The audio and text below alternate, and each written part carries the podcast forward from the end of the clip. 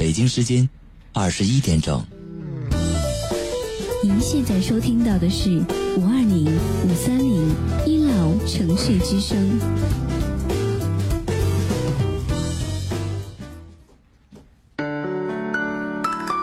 您现在收听到的是五二零五三零一楼城市之声。我爱你，我想你，我想你。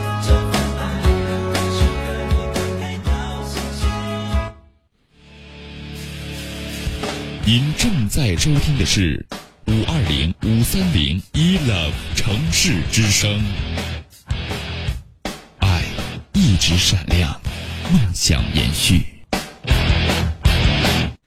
Tú dirás que estoy loco, loco, loco, loco. Pensarás que estoy loco, loco de atar. Y es verdad que estoy loco, loco, loco,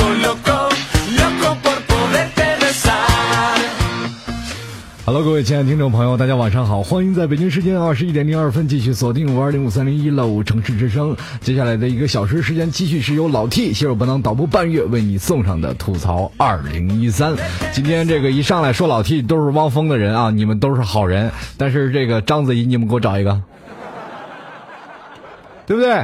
光说前面的不带后面的，你们太不讲究了。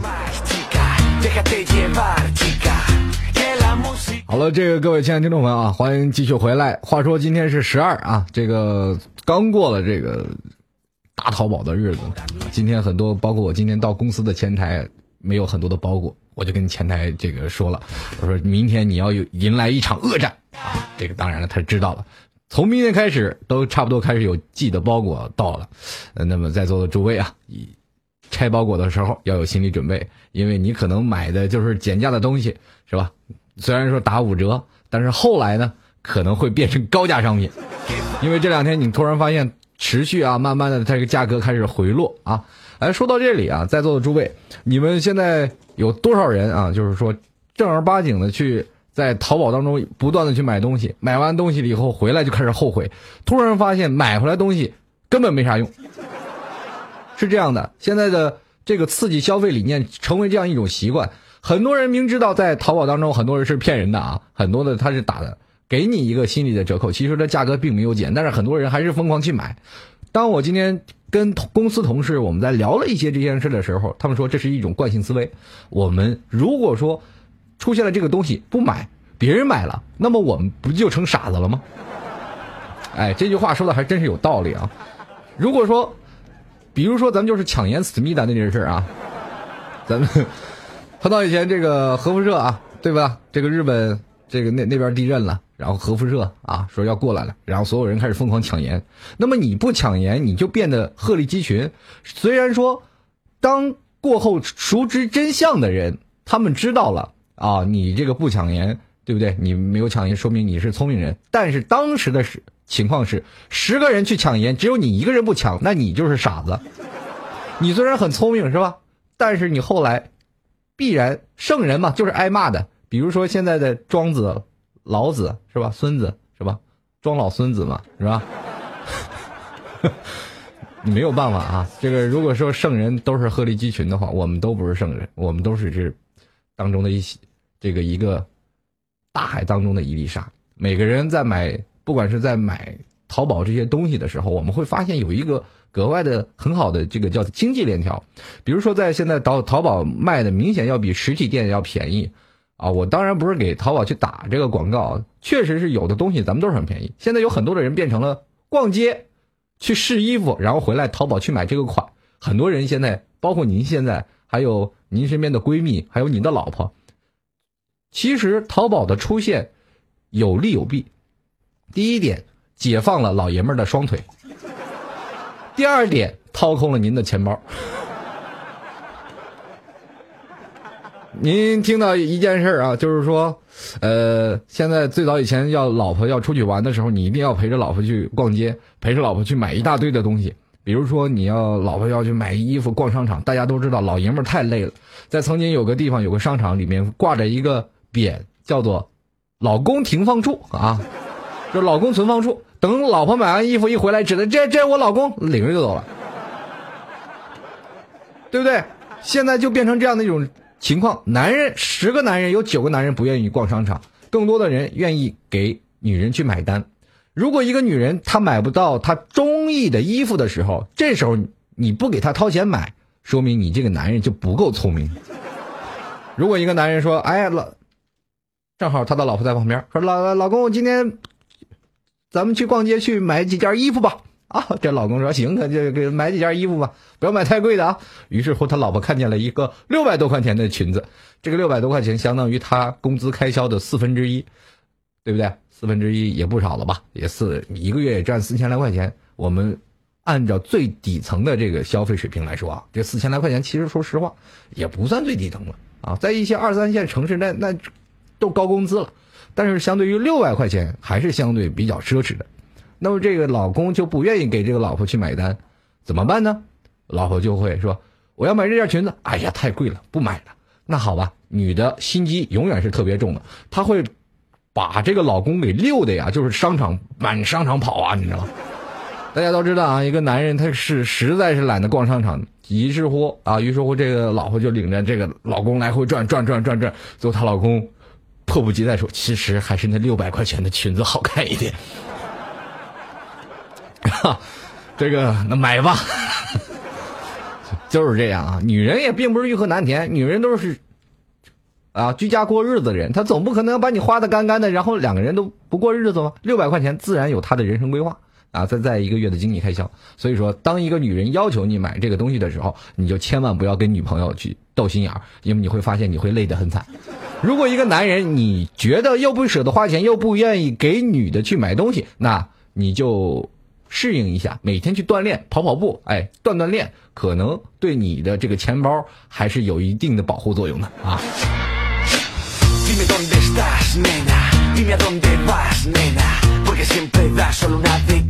这个还好啊，这个各位亲爱的听众朋友啊，最后我们还是继续回来。呃，说到这个，今天的听，呃，很多听众朋友啊，这个在节目当中一直跟我较真算数的事儿，你知道，数学老师早死了，你知道？他要如果看到这件事儿，非得气死，对吧？不要较真儿啊！咱们听着就是娱乐，我脑子转的没那么快，我还一一会儿给你算，我是不是以后做节目还闹闹个计算器啊？听听图个乐呵就完了。你说你教你这么真，说我又不搭理你，你说你累不累？我们继续来看啊，听众朋友的这个短信啊，还有他的微信公众平台的留言。如果你要听老 T 的节目的话，各位。不妨登录喜马拉雅啊！喜马拉雅的用户，还有包括呃，在这个微信公共平台的用户，都可以及时的跟老 T 在呃两个平台进行留言。在喜马拉雅呢，你可以直接登录到喜马拉雅啊，可以找到主播老 T，里面有所有的音频录音，都可以去里面去收听。如果想要跟老 T 进行实时互动，也欢迎加入到老 T 的微信公共平台幺六七九幺八幺四零五幺六七九幺八幺四零五。在这个微信公共平台账号当中，你可以直接跟老 T 进行实互实时互动，或者啊这个微信留言。很多的听众朋友这两天把我当做当做情感专家了，我就不明白了。现在很多人跟我说老 T，我情感怎么怎么，我就只是劝分不劝和。对不对？我从来没有说，哎呀，你们要一定要好好的，一定要在一起。没有，我就说，这过不了就算了，对吧？那还是有很多人要过来跟我征求这意见。那我到我这儿，只是始终就一个意见，分了吧，分了吧。啊，下次如果有人要咨询情感问题的时候啊，不妨跟老 T 来说说，你要需要分手的这一个比较坚定的一个巴掌，你你可以告诉我，我给你 give me five，啪就拍去，分手。好了，各位亲爱的听众们啊，刚才有位听众朋友，这个说要听怒放的生命，你你找汪峰去，要不然你把章子怡放到我旁边，我给你唱个怒放的生命，太生气了。好，我们今天继续回来来收听各位亲爱的听众朋友的留言互动。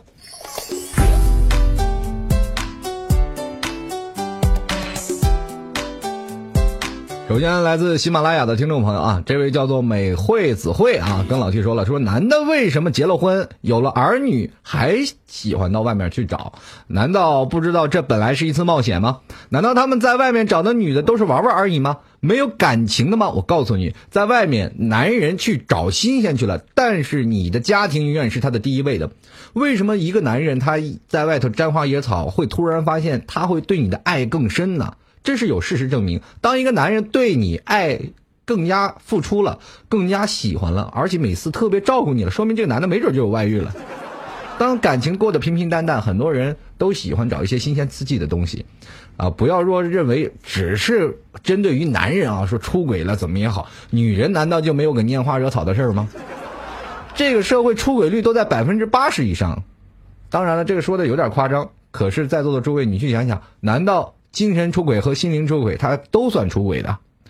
精神出轨可能是同床异梦，你们当人生活。过了很长的时间，你们肯定有个感情的平淡期，这个时候需要有一点激发的因素，所以说外面有一些稍微的怎么说呢？就是呃稍微有点诱惑，可能男人就没有女人那么坚定了。这个时候，男人出轨了以后，他会回想到自己的老婆，他会更加坚定自己的爱情。往往有的时候，男人嘛，就是啊看到了还是其实还是自己老婆好，是吧？于是乎又找回到老婆了。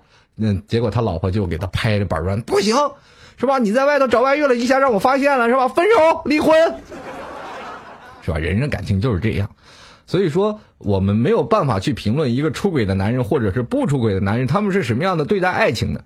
可是当你经历过这段时间的时候，你也会发现，你有极力想要逃出这段家庭的感觉。你会发现，你天天的照顾孩子、照顾老公，天天的去忙活一些家庭的事务的时候，你也是很烦。对不对？这个世界生活百态都是这样，我们不能够说一个人会为一个人忠贞如一，天无棱天地合，才敢与君绝这件事只能在电视上演的。比如说，你看《还珠格格》第一部，你看了，确实，哎呀，尔康是吧？小燕子是吧？还有什么五阿哥，还有这紫薇，四个人的爱情真是忠贞不渝。什么天无棱，山无棱，天地合，才敢与君绝。可是到了第四部的时候，你就会发现他们当中出现了第三者，对不对？而且还出现了大量的床戏，怎么分辨这件事儿呢？没有办法去分辨。人生，我们是一种高级动物，已经进化到了一现在一个高一个很高度的。我们现在是自然的支配者，对不对？为什么自然支配者呢？你看我们开车是吧？PM 二点五，想让它污染就污染，当然改回来还是很困难。但是你用另一种方向去想一想，人是站在食物链最顶端的人，对不对？我们人是什么都能吃，是吧？什么什么？有的人还吃虫子。不管怎么样，人是已经进化成有思想、有动物的高级动物了。这个时候，他们的思想范围之内，可能感情也流露很大。如果你要认为，呃，狮子那段时间啊，狮子那段时间有很多的嫔妃啊，狮子的生活圈就是一个公狮子，后面有好几个母狮子，他们这样的方式是以权威性的。如果说把我们定义在古代的时候，你是。作为一个女人，你作为一个小的来说，一个男的是不是还有三妻四妾呢？对吧？当然，自然你有选择的余地。你是选择过苦日子，还选择过富日子，这都是靠你的。在古代，你对不对？不仅有刑法，而且还有什么样的事儿呢？你如果说我们用另一种的角度去看待另一部的小说，叫做《金瓶梅》，在座的诸位可能对这个潘金莲和什么西门庆这件故事啊，说的都是很。啊，大家都认为这个这本书不能看，但是它是古代名著啊，对不对？你当看完这件事，你能享受到看看到这个古代的封建思维，古代的他们这种的爱情的方式。你去现在用另一种的方式去想一想，我们如果用现在的角度去看待潘金莲和西门庆，你会现所有的男人都想做西门庆，对不对？但是你认为现在的潘金莲少吗？你知道在潘金莲这个事件当中，武松他占据要什么样的角色吗？如果在现在来说，武松可能就是西门庆的保安，而潘金莲是西门庆的小三儿。哎，你仔细去想想啊，现在这个到了现在的这种观念，你再看待这个，可能就会变成这样的。如果经过事实的演变，现在你你看看哪个保安敢打他们主子？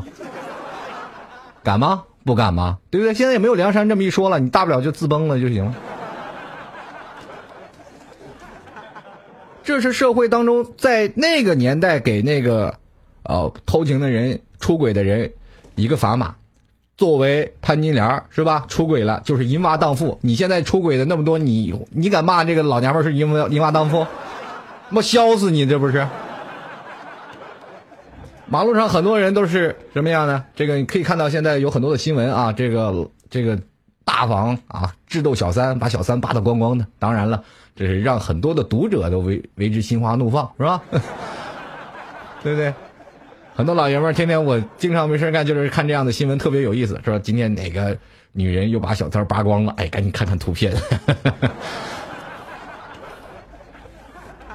这样的生活方式现在在社会当中特别多，而且现在的社会太浮躁了，而且有众多的因素，不管是网络因素还是一些社交因素，都会引发现在嗯这些男女的出轨率。我们很多的女人一直是要求男人陪在自己的身边，可是男人一直陪在你身边，他有钱吗？没有钱。当你需要一个男人对你有钱，你希望有车有房，可能让这个男人给你更多的，这个男人必然要在外面奋斗应酬。你要中你要知道，中国有句古话叫做“无酒不成席”，你在酒桌上就谈不成合同，对不对？你不在酒桌上，你怎么谈合同？于是乎，男人就天天在外面应酬，女人自己独守空房。这件例子不是一例两例，而是多例。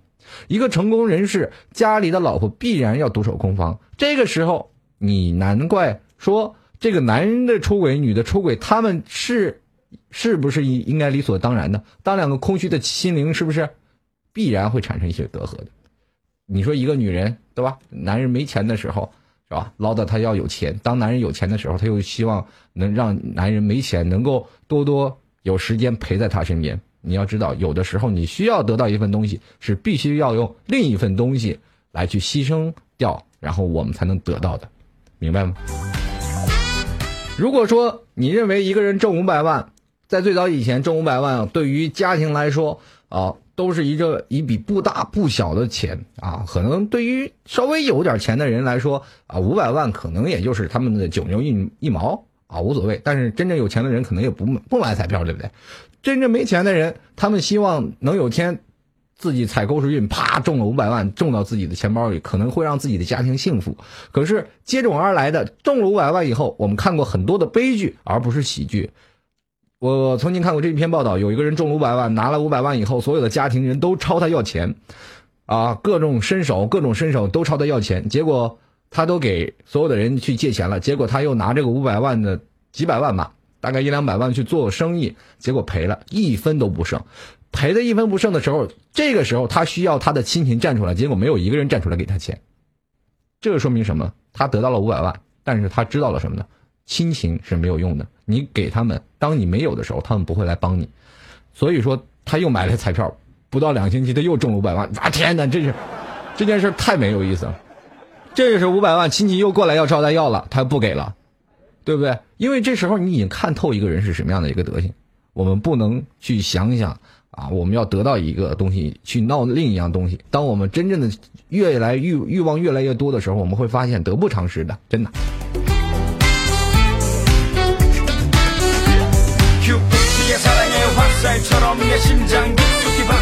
来关注一下啊！刚才也非常感谢那些送给老 T 礼物的这些听众朋友啊，好，包括这个我们的田小田呀，还有这个。送给老 T 月票的什么红颜阿格，还有我们这西小林，同样也是非常感谢这个叫做小莫的听众朋友啊，这个导播啊，玉瑞导播送给老 T 这么多礼物，非常感谢。哎，我在想问一个问题，刚才为什么会有很多的新出现啊？这个在这个平台当中发这个新是什么意思？喜欢我吗？啊，当然我也非常感谢给我发那些新的听众朋友啊。我们继续来关注啊，听众朋友的信息留言。这位叫做新西兰商业的听众朋友跟老 T 来聊了，说说一下尊老爱幼的问题，为什么不能改成尊幼爱老？老一辈人对于年轻人尊重太少，老觉得自己懂得多，小孩懂个屁呀！人人都是个体，就算懂得少，也应该尊重。更何况现在年轻人接触的信息量应该不比老年人少，最看不惯倚老卖老这件事儿啊。需要老 T 来跟他来说说。说到这个老人，他们自然有一种倚老卖老的心态，我们可能都有。当你跟你奶奶和爷爷或者姥姥或者姥爷他们讲话的时候，你总会发现他们怎么听不进去。这个观念是怎么样是沉落的呢？因为他们会有自己经历的时间，但是对于现在我们在这个年代。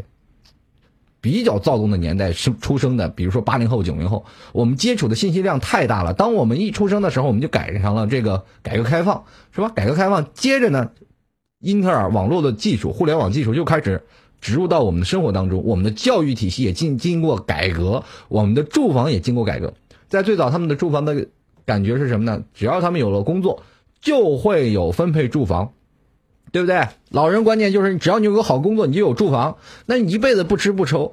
在最早的老一辈的人，大多数百分之八十都属于国营企业，因为在八十年代基本都是国营企业来立足，成为立国之本的。现在很多的社会当中出现了五花八门的私营企业，在这些私营的企业，很多的老人们会认为你在私营企业就没有在国营企业稳定。你可以去想想，难道国营企业就没有买断一说吗？难道你就认为国营企业它的工资挣的就要比私企高吗？难道你就认为私营的企业它的所有的技术含量就要比国营企业它的要少很多吗？我告诉你，他们根本不听。这时候，你跟你老爸、老爸或者爷爷奶奶去讲，他们根本不听。他们希望你要走什么样的路，他给你安排到一个非常好的国营企业，对吧？在国外啊，公务员考核的是你不好好上学，你才能上公公务员啊。在中国，你必须要好好上学，你才能考上公务员。这就是中国的一个传统思维。我们一定要让人的生活要走的特别平稳，平平稳稳才是真。作为老爸老妈，他们的心里所想，你有个铁饭碗，你每天吃吃喝喝就够了。在座诸位，你知道作为现在比较躁动的年轻人是多么痛苦的一件事？进入国企，进入国企是一件什么样的事呢？比如说。呃，像事业单位啦，像国营企业或者央企等等这些工作，我们并不能说没没有工作可做，但是这些工作当中，我们会多多少少有产生一些压力，因为你身边都是三十四岁或者四十多岁的老头你跟他妈有什么交集？根本跟他们没有什么交集。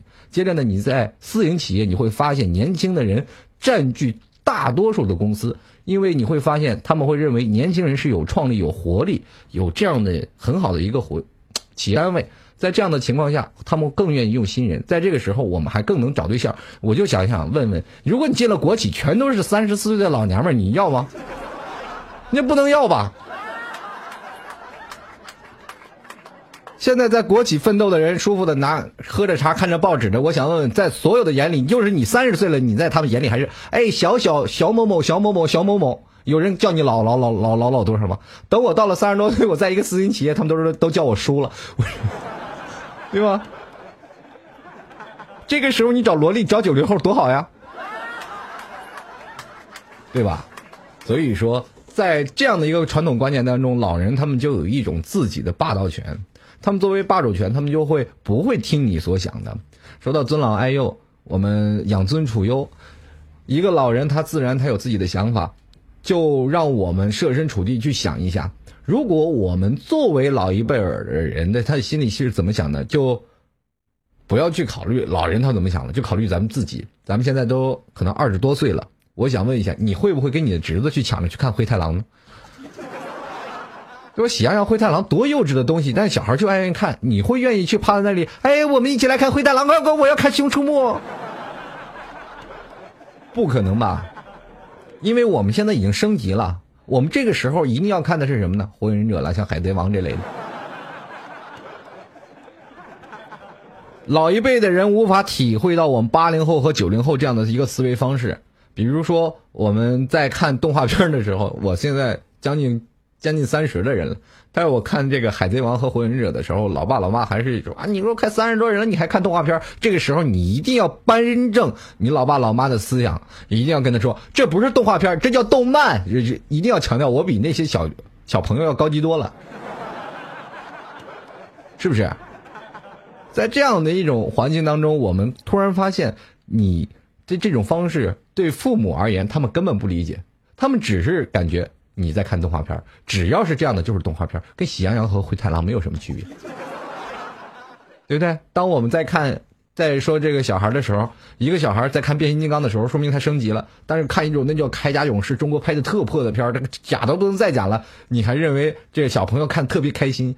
这个时候你会说他幼稚吧？同样，老爸老妈也会用这样的眼光看待你，因为他们不理解，不理解你的思维方式，对不对？我就到现在我没有发现过一个父母去看过日本动漫的，没有，很少。所以说，不管怎么样的一种情景啊，我认为每个人都应该呃站在对方的角度去想想，自然老人们他们所讲的一些事情，我们不能说不尊老爱幼，也不能说老来不尊幼，只是这世界上少了一些沟通，少了一些理解。但是他们多了岁数在那里，可能他们多了一份固执，但是少了一份沟通。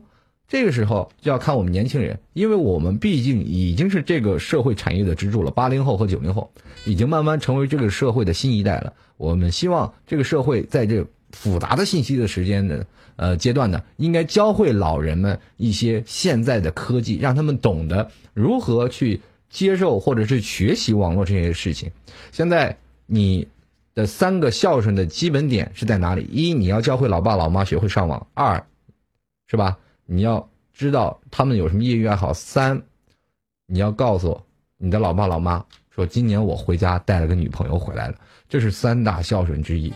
如果你要认为你现在不会教会到你的父母去呃淘宝啊、购物啊，或者去看在网上看一些更加娱乐的信息平台的话，你会发现，这件世界上你并不是一个孝子。继续来关注下一位叫瑞秋的听众朋友，他说老 T，我发现你每期节目不管什么主题话题都离不开男男女女之间那件事儿。这些事儿呢，确实困扰着一大批男女，毕竟都是凡人，摆脱不了世俗的事实。想活得超凡脱俗一点，却发现被某些事或某些事又拉回来了。梦里梦外都摆脱不了他的身影，导致自己至今不能敞开心扉接纳其他人。不知是否时光可以真的起作用？我跟你说啊，这位朋友，不管怎么说，呃，老七的节目男男女女的事儿是肯定少不了的，因为这件事是一个恒久的话题，对不对？有首歌，有首这个广告语说的不是很好吗？钻石恒久远，一颗永流传呐、哎，这个。爱情也是一样，对于当代男女的爱情，我们总是有话题去聊，这一辈子可能都聊不完。所以说，老谢在没有话说的时候，肯定要说男女的关系，因为现在男女关系不仅仅让你们愁，是吧？老爸老妈也跟着愁，这是现在最关键的。为什么现在这么多男女找不着对象，会成为了社会当中第一大愁事呢？对不对？这必然的。还有每个人的心里的每个心结，就像您这位听众朋友，你刚才跟我说啊，真是每个心扉就是来一个人，我他走了，但是我不能敞开心扉给另一个人，那是借口。那是你还没有碰到一个比较犯花让能让你犯花痴的男人出现。当这个男人出现的时候，你甭管对前任再爱再想，你可能还会马上对他敞开心扉的。就是说明你这个人的社交圈子稍微有一些闭塞，追求你的人是很多，但是没有你中意的。当你找到中意的这件事、中意的人的时候，你自然这件事就啊，这赶紧抛到九霄云外。就比如说我们小的时候知道一件事，一个小故事，一个狗熊，它掰了棒子，啪掉了玉米，掰了玉米，啪又掉了棒子，是吧？掉了，反正不管怎么样，掰玉米又掉南瓜，摘西瓜又掉玉米，等等这样的故事，你去想想，对不对？我们也现在变成了这样的东西，我们一直在摘摘摘摘，突然发现什么东西都没有留在怀里，突然发现前面有一个硕大的宝箱，咵，是吧？你肯定是把所有东西扔扔了扔跑了，然后抱着宝箱就跑了，肯定不回头不去看那些东西，因为这些东西你花钱全都能买回来，好吧？你还没有碰到那个人，希望你碰到你喜欢的那个。来关注一下这位就叫做凉城小姑娘莫离啊魏离的听众朋友，他说有一次我在 KFC 打发时间，靠比较角落，而且一个人，有个乞丐来到我前面，二话不说就拿了个鸡腿啃起来。你说他们真啊，这个当时感觉相当无奈。我认为，凉城小姑娘，这个老头儿他拿你的鸡腿吃，你就应该再买一份鸡腿给他。人家是真的要饭呢，真没要钱呐。你看哪个要饭的是真的去要饭去了？他都是要钱的，是吧？这个时候要真要饭的，他是真乞丐。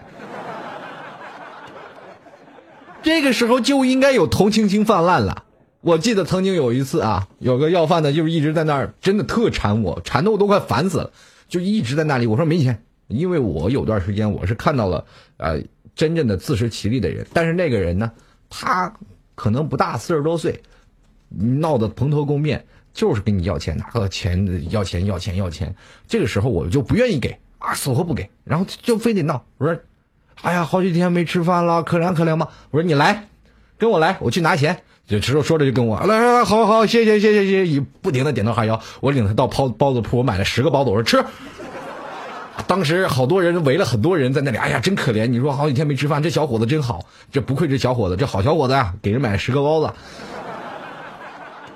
他都在这边混呢，他在这边混，你说他不吃怎么办呢？我说这吃吧，好几天没吃饭了，对吧？来来来，吃吃。当时我看着他流着眼泪把那十个包子吃完，欣喜若狂，干了一件好事啊！以后人给你下次啊，一个老头朝你要饭，说好几天没吃饭的时候，一定要请他去包子铺，或者是吃的吃饭的地方让他吃口饭啊，对不对？我不怕不怕钱儿，但是你不能给你钱呀，你就饿了先给你赔上吃的嘛。那关键你去自己买，你买不到什么好的，你说，哎，就得这样。所以说，有一次我又过去了，那 那个要饭的老远见着我就跑啊，我说你过来过来，领你吃包子去喽。哎呀妈！你这家伙见了鬼什么哈哈？就走了。哎呀，这个有的时候我就觉得这人呐，这做好事吧，他还不愿意见我，你说多不好意思呀？啊，下次有的时候啊，还是要给他买点包子啊，买点吃的，这是最好的。这个有的时候啊，我在广场上，我就拎着十个包子，我都是突然发特有意思，我就拎着十个包子在广场走，突然发现要饭的都躲着我走。那天我是真的去买包子，因为家里要吃包子嘛，呃，去商场打了十个包子，就老远见一一群这个乞丐，就跟小贩见了城管似的，哇，收拾东西就跑。哎呀，这那那些真是。哎呀，有的时候我觉得太贵对对不起那些乞丐了，真的。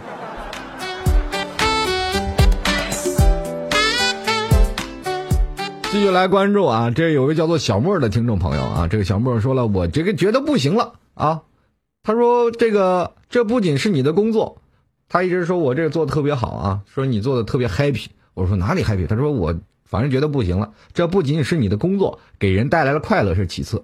最重要是你爽啊，要有 money 拿，又能吐槽抒发你各种各样的情绪，你就没有什么腐烂到心里的恶糟东西。我跟你说，最复杂在我心里的恶糟东西，是因为我没有 money 拿。我现在做的是网络平台，没有工资，是吧？当然了，有一点小小的工资是怎么样的？就是说，在我这节目当中，会有一些听众朋友听了我的节目，会给予我一些小小报酬，他们会到淘宝。我的淘宝链接给我拍上十块钱，当然这只是极个别人，太少了，每天也就是一个两个到五个人，可能会给我在淘宝链接拍上十块钱支持一下我。我平时是在这里做节目，是真的没有工资可拿的啊！你不要把我想象到又有工资又有干什么，做网络主播其实很惨很可怜的，是吧？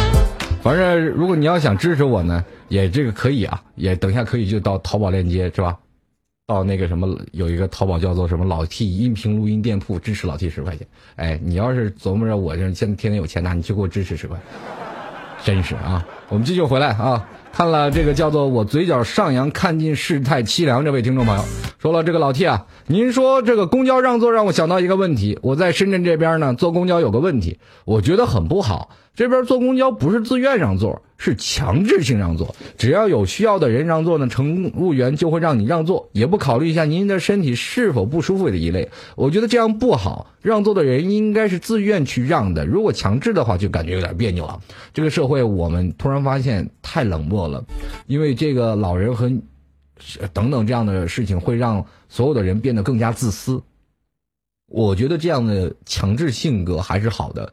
因为强制了一段时间之后，人们就会把这件事情当做了很自然的，对吧？不会想做。呃，很多的人说是啊，不管什么样的人，中国的自律行为真的很差的，不像是最早在国外那些东西，他们也有很多自律行为也很差，但是相对来说，中国的人比较多嘛，啊，就是中国人，我们有一个省的人自律行为不当，那也比国外一个国家的人多呀，对不对？我们就比如说春运吧，我们就春运，就相当于整个欧洲集体出游了。我们怎么能说呢？所以说，不管在什么样的情况下，人太多也是形成这样一个观念。当我们把它作为一种习惯来说，以后就不需要强制了，因为现在的人太冷漠、太自私，需要这样一点小小的措施来约束一下自己。我们有的时候稍微忍让一下，毕竟这些是做好事、做善事，并不是让你做一些伤天害理的事儿。我觉得还是可以去容忍的。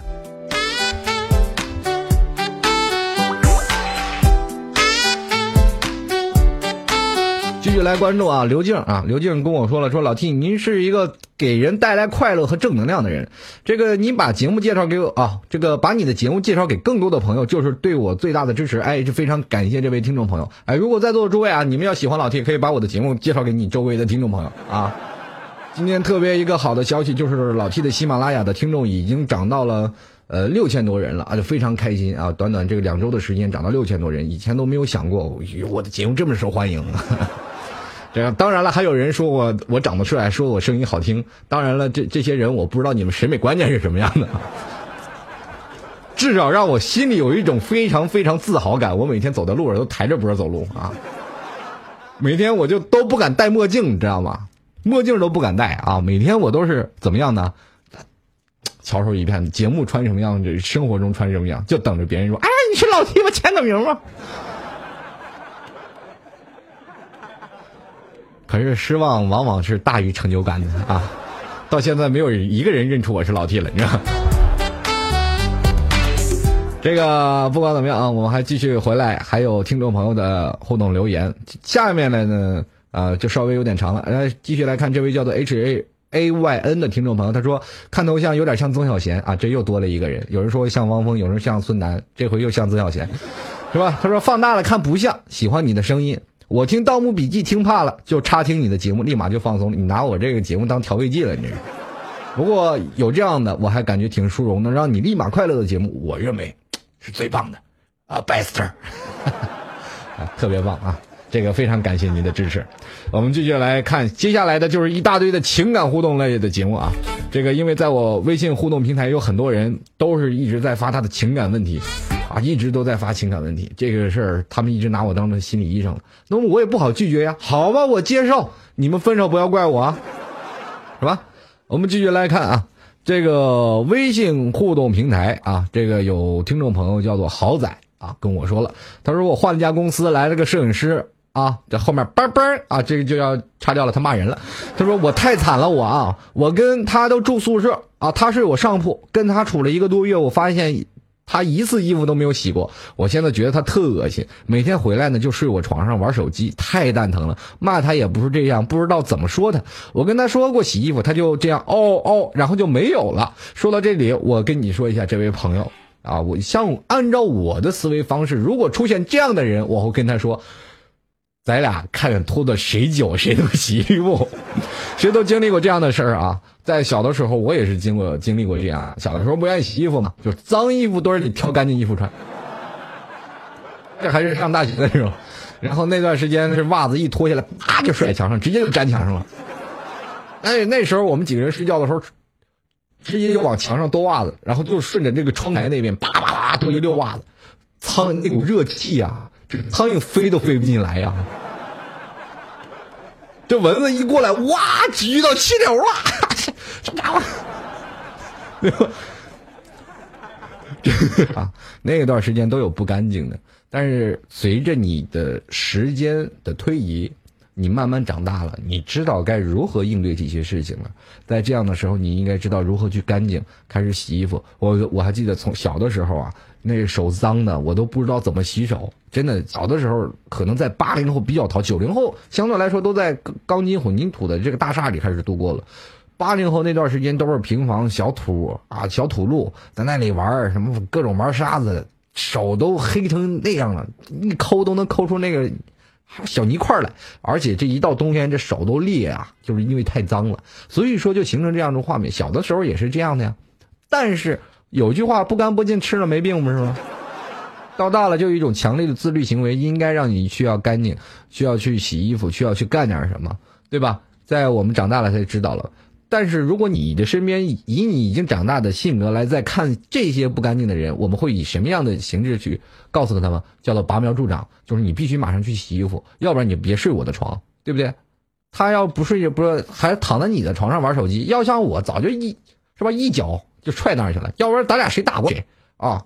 谁打过谁听谁的？你要打过我，天天把我打服了，你就躺我床没事儿，我真的不怕你。但是你你真的你要是。再躺我床，我跟你急是吧？要不然咱俩别扯关系，我我嫌你恶心，你就别跟我说话，对不对？就是应该吹胡子瞪眼去看这件事情。这件事情他老是认为你不生气，你要把你的强烈的反感就告诉他，对不对？他要还不行就打嘛，打不行就搬嘛，对吧？惹不起你就躲，躲不起你就上，对不对？你在这儿干埋怨有什么用啊？要的是行动。啊，不要说让我给你想别的办法，要让我想别的办法多了。你往你的床上床单，当你走的时候，你撒一床的痱子粉，就是那种痒的那种粉，就是一躺你床单就浑身发痒，对不对？然后你铺一层，等你回来睡觉的时候，你再把那卷吧卷吧卷吧一扔了，然后就第二天你再把那床单再铺上，对不对？当你在晚上的时候，你就突然发现他在床上挠啊挠啊挠，他必然去洗澡了，是不是？要不然你就整的比他还脏，那让他都不好意思躺你床上。当然，这是你也做不出来，你也睡不下去，是吧？要要是我呢，我就每天晚上我就怎么整他，我都有招了啊。你像我们以前住那宿舍的兄弟，那都被我们整的那都不行了，那都。但是我还是要觉得在这里要传递一些正能量啊，以一些正面的手段去啊迎击他。呃，但是千万不要动刀啊，这件事。是吧？能折磨人的方式有很多种啊，用反面的玩阴的、玩玩明的都行啊。但是我还觉得正视这件事情去跟他谈还是不错的，都是大人了嘛，又不是小孩说说，如果他还不听，你就整他们，让他让他什么感觉？就是不敢再坐你的床上，这是一种感觉，因为坐你床上他有一种阴影。哎，就要这样啊，就要这种感觉。我记得有一次，我在睡在我上铺的兄弟也特脏，这还是在曾经上大学的时候。哎，那上铺那兄弟脏的都不成样子，谁说他都不听。哎，有一天我实在气急败坏的，我是没有办法了，你就臭那脚，哎呀，那段时间脚比我还臭，嗯，那你受不了。那半夜睡觉，哎呀，难受的，我这心里想啊，搓着火呀，这心里就憋的不行啊，就晚上就拿找点水就倒他被子里了，啪啪啪一直渗到我那床底下。知道你知道什么意思吗？就是往他那里一直倒水倒水倒水，从上铺一直滴到到我的铺那里啊，然后一直我就看着他滴到我的被子上，对吧？滴到我的被子上，当然我是那是水啊，我倒的，我就站起来，半夜啊，从床上直接给薅到地上，我就骂，开始打，然后接着他不知道什怎么回事，要起来还手，我一句尿床了，尿我床上了，他就不敢还手了，我哒又一顿揍。反正那那那天是解了气了。不管怎么样啊，那那哥们最后特怕我啊。反正每天上床都干干净净，这说明这一件事儿啊，这人民的智慧是伟大的啊！一定要保持这样的一个状态啊。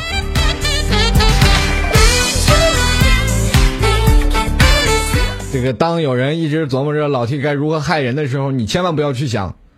这哥们儿曾经在若干年后，我俩喝啤酒的时候，我不小心把事事名真相说出来。那次我俩，哎呀，我天呐，他感觉受了好几年委屈。我俩开始喝完酒了，又一顿揍啊，就把周边的人都揍了一遍。然后接着我俩又搂着班喝酒去了。因为什么呢？我俩打起来的时候，身边的一堆同学都拉我们，谁拉我我们揍谁，谁拉我们揍谁。最后打累了，哎呀，周边的人一堆都捂着眼睛捂着脸。我俩说走喝酒去吧，又喝酒去。还是这样打不算啊，打不算，根本打不算。有的时候你，有的时候啊，你认为自己怎么样怎么样啊，怎么样怎么样，其实越打越亲这件事儿，真的。他又能足够认识到错误了。你看现在人小帅哥一个，然后又又找着漂亮的小女友，你让你羡煞旁人啊？那曾经还是多谢过我说，哎，谢谢你曾经那个什么事儿。然后我就说了，其实那是你那尿床是我倒的，是吧？为这事儿我笑话他四年。天天我跟他说，你还上他都上大学了，你还尿个床是吧？啊，反正这件事儿啊，就这件事就不说了啊，我们跳过下一条啊。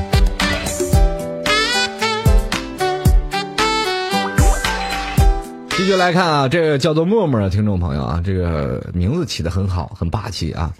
他说了：“这个老七您好，有个问题我想请您参谋一下。这个我有一个初中的同学啊，女同学，当时关系特别好，后来高中分到不同的学校，一直还有联系。后来高中的时候呢，她追过我，但是因为我当时已经谈恋爱了，所以没有答应。高中毕业以后，我就参加了工作，然后后来我又去追求她。我怎么发现你俩那么恶心。”你追我，我追你，你俩玩玩什么呢？老用捉小鸡儿呢？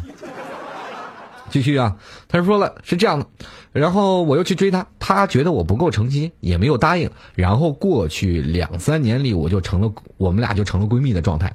他昨晚啊，他告诉我他想结婚了。如果啊，如果他现在的男友啊处的很好的话，一四年可能就会结婚。啊，忽然觉得就像天崩了一样。我觉得我不能失去他啊，而且我也知道他并不爱他现在的男朋友，只是为了安定下来而已。而且我和他的梦想一直都是有那种啊，过那种很平淡而且很安稳的生活。呃，现在我想要把他抢过来，他要结婚了，我很我很乐意，一切结婚的条件，比如说房子、车子，我都有。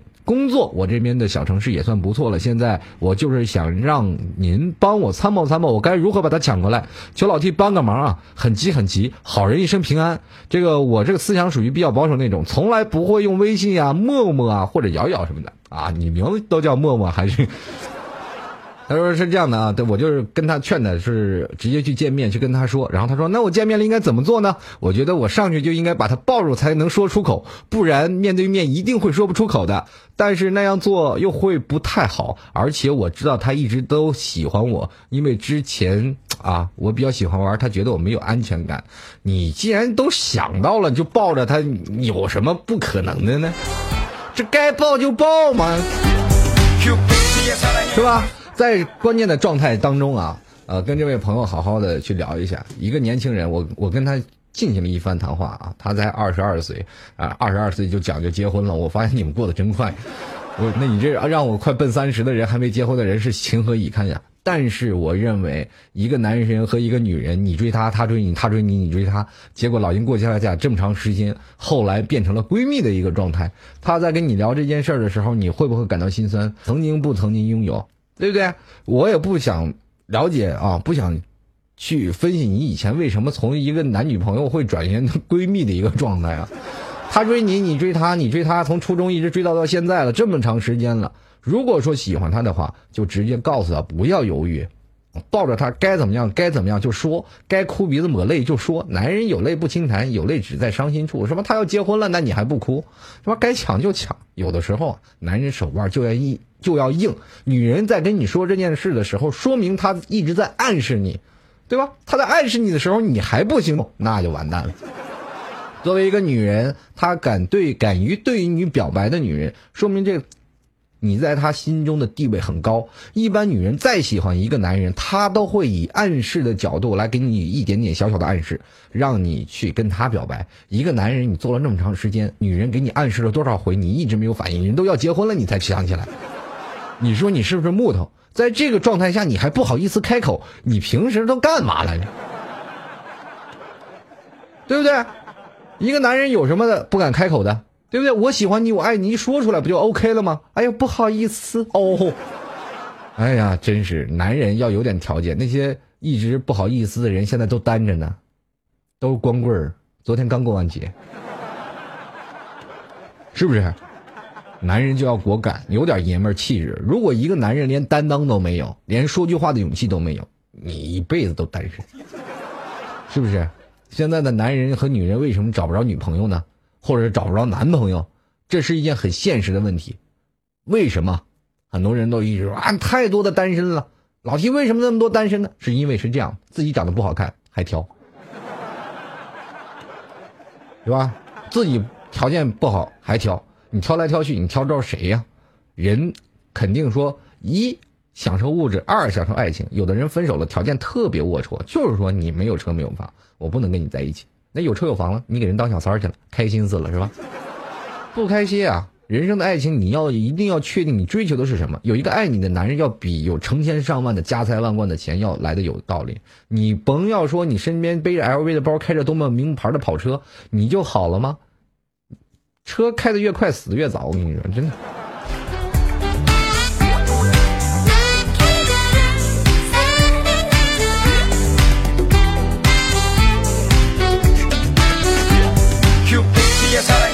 继续来关注啊，听众朋友的留言，还有几位，这个这位有个叫做陆的听众的朋友，他说了，这个 T 哥呀，这个退伍军人有什么出路呀？我男朋友十五岁就去了部队，没什么学历，当了五年，现在该回来了，感觉可不好就业，不知道是继续上学还是直接工作。你愁啥呢？就是说啊，我当时跟他聊，我说部队应该有分配的吧？他说了，部队没有分配，没有分配的话，你还能愁他找不着工作吗？一个男人，大男人啊。这社会能把一个男人饿死吗？不管他曾经在部队学过什么专业，人部队养猪的出来还能当个厨子呢，是不是？尤其是你从部队出来的，不管是你做的什么行业啊，她的男朋友我跟她聊过，她的男朋友是学军乐的，在学军乐的时候，你不妨去深造一下，对不对？街头卖个艺也能够足够挣更多的钱，对不对？现在街头你吹个萨克斯，哇，倍儿挣钱，对不对？不管什么样的一个状态，一个男人，你这个不应该是一个女人所考虑的范畴之内。这个时候，你应该想什么样的东西出现了，才能让你们俩更好的在一起，而不是想考虑这个男人以后要干什么工作。他心里自然有他的想法，而且一个男人只要在社会上跑，他就饿不死。好吧，这个非常感谢啊！我们这小妇科送给老 T 这么多小礼物啊，什么威武霸气啊，这个非常好，威武又霸气啊！这句话太符合我了，真的太符合我了。这个说句实话啊，在老 T 做节目的时候，人气一直都很高，但是刷礼物的人越来越少。不知道你们怎么想的？你们来这儿连门票都不交是吗？啊？哪天再不交，我就连你们也吐槽。我告诉你。啊！快快快啊！有位听众朋友一直在在叫呢，有有位叫 N J 师落师的吗？你们赶紧给解答一下。这估计已经都是追了好多年了，没追到。你来这里了，你好不容易追到这里，你给人个回答，管事儿的呢？这太不近人情了，能帮则帮嘛，这有缘千里一线牵是吧？这个你找我媳妇儿干嘛？开句玩笑啊，我我不知道他是谁啊。那个只要真有奇人，别别别 别找我讹上我啊！这开句玩笑，开句玩笑。来，我们继续来关注啊，这个还有，嗯，听众朋友的这个留言，这个有位叫做空城的听众朋友跟我说了，老季你好，前几天我去相亲，一共不到两里的路。我就骑着自行车去了，见了人家姑娘，居然吃惊的问我：“你骑自行车来的？”哇哦！我说我好久没有骑过自行车了。最后以失败告终。我下次是不是得开辆飞碟去相亲呀？最可笑的，走的时候啊，我尾行这个女孩，我擦 你！丫不也是骑自行车吗？不就比我多个电瓶吗？啊，牛什么呀？这个突然发现这你很有潜力啊，这位伙计。这叫知己知彼，方能百战百胜啊！在这个强调下呀，以后啊要尾随姑娘啊，要了解她的习性啊，在下一任的仗才打得非常的漂亮。我不知道这个曾经学这个，就不学这个解放军这个说话，不知道对不对啊？不管这哥们还是很有才的，骑自行车，我我跟他说了，你要骑独轮嘛，多拉风，对不对？像老 T，我就是每天出门就骑一个轮子电动车，独轮电动车，哇，回头率百分之百，那那很多女的人都拉着我相亲，那种人，对不对？单身的男人啊，到单身的男人，如果你要认为想要骑独轮车呢，啊，这个还是很有意思的，这拉风还是很状态的。去哪个广场跟美眉搭个讪都是没有问题啊。如果在座的诸位啊，想要这杭州的想要独轮车的，可以联系我，这。啊，我每天骑着独轮车、电动车，我每天跑啊，倍儿有意思。曾经有一天，我在骑的路上还上了一下《钱江晚报》啊，说这啊，这成了市民当中玩的娱乐啊，特别有意思。呃，其实不管怎么样啊，嗯，我曾经跟各位朋友来聊过，相亲的时候是个门脸，怎么是门脸呢？有的女人是比较市侩的，这个时候你不妨花一百块钱租个车，会大大提高你的成功率。呃，当然了，很多人说啊，为了一个女人我。常常我出个是吧？厂长这个我出门都得花一百块钱，那不可能，当然是择优而论。当碰见第一个的时候，你一定要吹牛逼说你有车。你说今天我来的时候比较着急，车车在四 S 店修呢。然后明天呢，我要开车拉着你去哪儿去哪儿去哪儿玩。第二天再租车拉他去玩去。哎，你的成功率非常高。第三天你就搞定了呀。如果你够快的话，第二天能够车震的话，好吧，把车一还，他就是你的了。那管你有车没车，这女的跟定你了，对不对？虽然你撒的弥天大谎，他能啪一甩手啊，不跟你了，不可能。那时候他已经爱上你了。我告诉你，这个不是欺骗单纯小女孩啊。这个是欺骗的，是有知性、有理性的女生，啊，这关键要看你如何忽悠了啊！很多的人都是这样，租个车不要太好的，租个十几二十万的，一天也就二百来块钱，啊，还还而且很便宜，而且租车也特别方便。在这个时候呢，你会大大增加你的相亲提高率的。如果你要想结束单身的生活，不妨就这样做一做。呃，给各位广大老爷们儿说一下。这样做可以提高你的相亲率，也同样给在座的女士、听老 T 节目的女士提个醒：这样的男生，你可要好好考虑这个车是不是他的。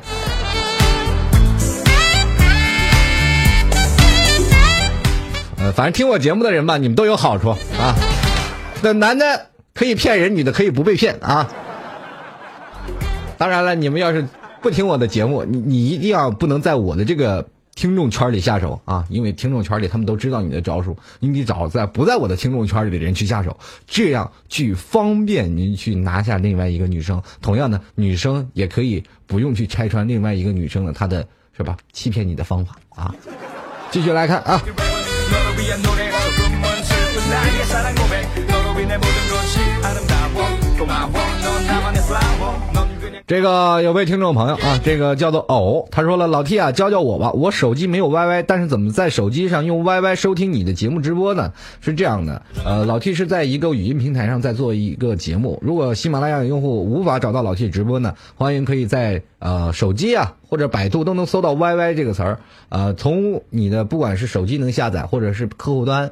然后电脑的 PC 端都能可以下载到 YY，然后里面有个频道五二零五三零，每天一二三啊，周一二三五晚上二十一点都是老 T 为您带来的吐槽二零一三啊，在现场直播呢是有一点好处，就是可以看着老 T，当然了也有一点不好的，凡事都有利有弊嘛，就是你看到了老 T，你可能这档节目你就不想听了。是吧？有的时候你也可以回到喜马拉雅再继续收听录音，也是可以的。啊，现场的感觉互动就是稍微比较强一点，但是听录音也能让你图个乐呵。不管怎么样。都各取所需，各取所长。这个转眼间二十一点五十九分，也要跟各位朋友聊了这么多，也非常感谢在座每位听众朋友支持老 T 的。嗯，如果喜欢老 T 呢，可以加入到老 T 的微信公众平台幺六七九幺八幺四零五。如果想要收听老 T 节目录音的，欢迎登录到喜马拉雅，呃，里面有一个。呃，搜索栏你可以搜索主播老 T，就能搜索到老 T 的吐槽二零一三的所有的录音啊。届时不妨粉我一下，支持一下。如果喜欢老 T 听众朋友啊，支持一下老 T，加入到老 T 的微信公共平台，或者呢，偶尔可以在淘宝支持一下老 T 十块钱啊。反正我现在就当一个卖艺的，我比那些要饭的强多了。反正你喜欢我，就支持一下。呃。在这里呢，北京时间啊，二十一点五十九分了，转眼间节目又要结束了。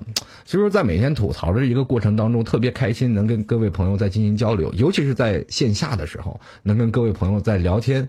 很多的人一说老 T，你一直没有主播的架子，我觉得人他都是平常人，没有一个人呃把你当做神来看待。就像我上一场节目来说。如果你要把我当做神来看待的话，我们可能就根本没有办法去交流。如果说你拿我当个朋友，那么老 T 在这里希望能交到更多的朋友。只要能在全国上下，不管我去哪里，都有朋友能知道老 T，都有朋友能够接待陪我一起去游玩的，我都非常开心。在这里呢，有朋友遍天下，出门靠的就是朋友。多一位您的。这位听众其实就等于多了一位朋友在这里支持我，在这个结束之际，非常感谢你们对老 T 的支持。在明天晚上二十一点，老 T 继续与您相聚在五二零五三零一老五城市之声。我们晚上二十一点继续吐槽，不见不散。接下来，非常感谢我所有的听众朋友。